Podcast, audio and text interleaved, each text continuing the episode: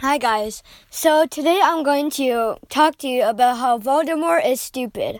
So Harry Potter, the Voldemort's the technically the second most powerful wizard in history, but he's also pretty stupid because first, uh, in the Philosopher's Stone, first he failed to kill a baby.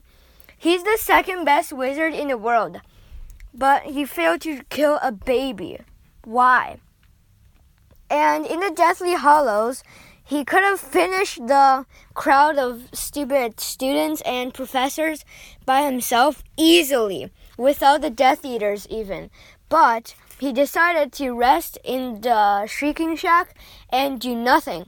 So that's why he lost. He was, he like, over, he underlooked the enemy and he thought he, uh, they would crush them by like a lot, but actually they lost. So I think these two are enough to prove that Voldemort is stupid. But here's one more thing. In the Order of the Phoenix, he ordered the Death Eaters to kill Harry Potter, although even though like he could kill Harry Potter. Like maybe go help the Death Eaters, like support them or something. Instead of letting Dumbledore freaking kill everyone. So to conclude, Voldemort it's stupid.